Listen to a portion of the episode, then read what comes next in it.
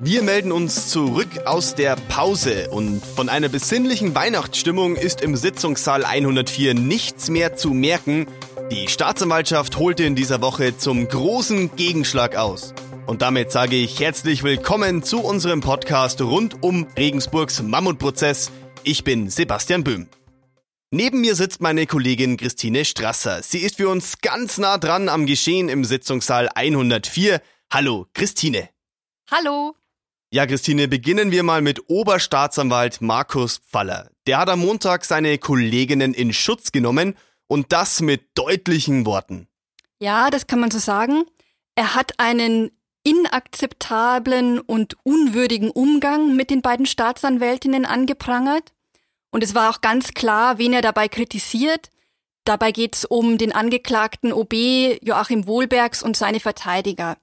Faller hat deutlich gemacht, dass man drei Monate lang zugesehen und Beleidigungen ertragen habe.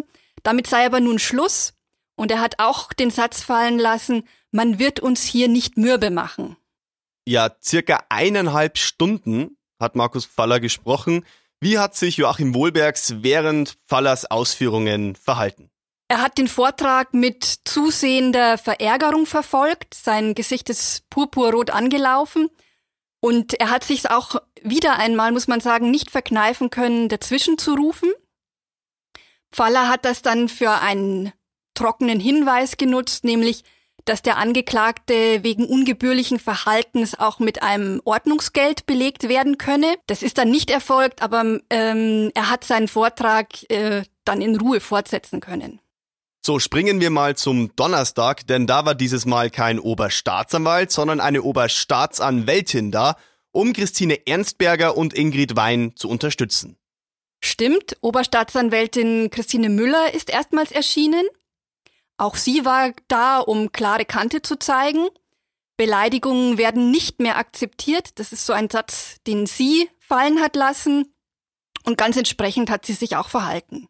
Wie reagieren eigentlich die Verteidiger auf die Offensive der Staatsanwaltschaft? Unterschiedlich.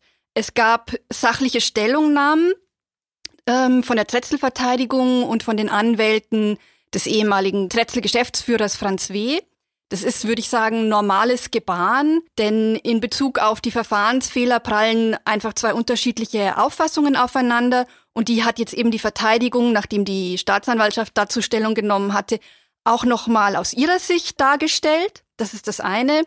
Und dann, und das muss man, finde ich, schon abtrennen, gab es die Reaktion der Verteidiger von Joachim Wohlbergs. Peter Witting hat die Oberstaatsanwältin Müller etwa aufgefordert, ihren Sauhaufen zusammenzukehren. Also da sind deutlich rauere Töne gefallen als bei den anderen Verteidigern. Nach dieser Aufforderung hat Oberstaatsanwältin Müller zunächst darauf gepocht, dass die Aussage protokolliert wird. Das wollte Richterin Elke Escher dann so nicht vornehmen. Sie hat aber zugesagt, wenn die Staatsanwaltschaft das weiter verfolgen möchte, dann würde sie gegebenenfalls auch als Zeugin aussagen. Ja, vor allem auch Oberstaatsanwalt Markus Pfaller wurde vorgeworfen, am Montag eine große Show für die Presse abgezogen zu haben. Das stimmt. Anwalt Peter Witting sprach davon, dass es für die Medien inszeniert gewesen sei. Ich finde aber, dass zum Beispiel Oberstaatsanwältin Müller das auch ganz geschickt gekontert hatte. Da muss ich jetzt kurz die Gegebenheit erzählen. Tobias Bretsch, also ein Anwalt von Bauträger Volker Tretzel, hat angemerkt zu dem Vortrag von Oberstaatsanwalt Pfahler, dass dieser am Montag eigentlich mehr zur Presse als zur Richterin gesprochen habe. Und äh, Müller hat das dann eben mit der Bemerkung versehen, dass Witting das genauso getan habe. Insofern ähm, kann man von einem gewissen Gleichstand sprechen. Und Richterin Elke Escher hat das Ganze, diesen Streit mit einem Lächeln und einem einfachen Satz, ich würde sagen, erstickt. Sie hat darauf verwiesen, dass das Gericht es schon aushalten könne, wenn es nicht die ganze Zeit angeschaut werde. Also wir können festhalten, Richterin Elke Escher versucht weiterhin alles, um Ruhe in diesen Prozess zu bekommen. Das kann man so sagen, aber natürlich bleiben die Fronten zwischen Staatsanwaltschaft und Verteidigung verhärtet, beziehungsweise jetzt seit äh, Jahresbeginn sind nur zwei Verhandlungstage, aber es kommt einem schon wieder viel länger vor, ist da deutlich, ein deutlich rauerer Ton eingekehrt. Von mir jetzt noch einmal der Hinweis, wenn Sie gerade das erste Mal in unsere Podcast-Reihe Sitzungssaal 104 hineinhören, ist das überhaupt kein Problem. Auf mittelbayerische.de finden Sie alle Episoden noch einmal übersichtlich dargestellt in einem MZ-Spezial. Außerdem gibt es uns natürlich auch auf Spotify und auf iTunes. So, und jetzt gehen wir wieder zurück in unseren Sitzungssaal. Denn da hat Richterin Elke Escher etwas sehr Wichtiges gesagt. Es betrifft einen Antrag, der noch im Jahr 2018 gestellt worden ist. Genau, das geht um den Antrag auf Verfahrenseinstellung, den die Verteidigerseite gestellt hat. Richterin Escher wollte keinen förmlichen Beschluss verkünden, sondern einige Bemerkungen dazu machen. Das Wichtigste lässt sich in drei Worten zusammenfassen. Es geht weiter. Sie hat auch mehr oder weniger deutlich die Botschaft versendet, dass sie jetzt eigentlich von diesem Thema in den nächsten Tagen und wenn möglich auch bis zu Prozessende nichts mehr hören möchte. Escher sagt, dass, eine, dass es eine Häufung von Verfahrensfehlern gab. Das könne man gar nicht wegdiskutieren. Sie legt aber Wert darauf, dass die, dass die Kammer das im Griff habe. Man könne mit diesen Fehlern umgehen und ähm, im Gegen im, und diese Fehler quasi auffangen beispielsweise indem Beweismittel nicht zugelassen werden oder sie kann auch äh, in einem möglichen Urteil ähm, Dinge einfließen lassen.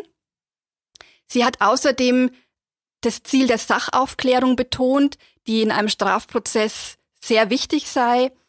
Und ähm, diese Sachaufklärung sei nicht nur im Interesse der Öffentlichkeit, sondern auch äh, letztlich im Interesse der Angeklagten, Sie verwies auf die Möglichkeit, dass diese dadurch sich ja auch rehabilitieren können. Ja, verhandelt wurde in dieser Woche ja auch noch. Christine, bitte klär uns auf, um was ging es da genau? Ja, es läuft die Beweisaufnahme zum Komplex Renovierungen. Da geht es um die Frage, ob Wohlbergs private Handwerkerrechnungen nur teilweise selbst bezahlt hat. Mehrere Handwerker haben bereits ausgesagt. Sie haben geschildert, dass die Rechnungen für ihre Arbeiten gesplittet wurden. Ein Teil habe Wohlbergs bezahlt und den Rest, der Rest sei über das Unternehmen von Bauträger Tretzel abgerechnet worden. Wohlbergs hat im Prozess betont, dass er nichts von dieser Aufsplittung von Rechnungen gewusst habe. Du hast ja zuvor schon gesagt, es geht weiter im Sitzungssaal 104 und ich will jetzt von dir wissen, um welche Themenkomplexe geht es da in den nächsten Wochen? Also zunächst geht es weiter um den Komplex Renovierungen. Es müssen noch etliche weitere Handwerker aussagen. Und ähm, wenn man schon ein bisschen einen Ausblick wagen will, als nächstes steht dann die Thematik Wohnungskäufe bzw. Verkäufe an, die auch beleuchtet werden wird. Danke dir für deine Einschätzungen, Christine. Alle Infos rund um diesen Prozess finden Sie auf mittelbayerische.de und bei uns geht es natürlich auch weiter. Wir hören uns wieder in der nächsten Woche hier in unserem Podcast Sitzungssaal 104.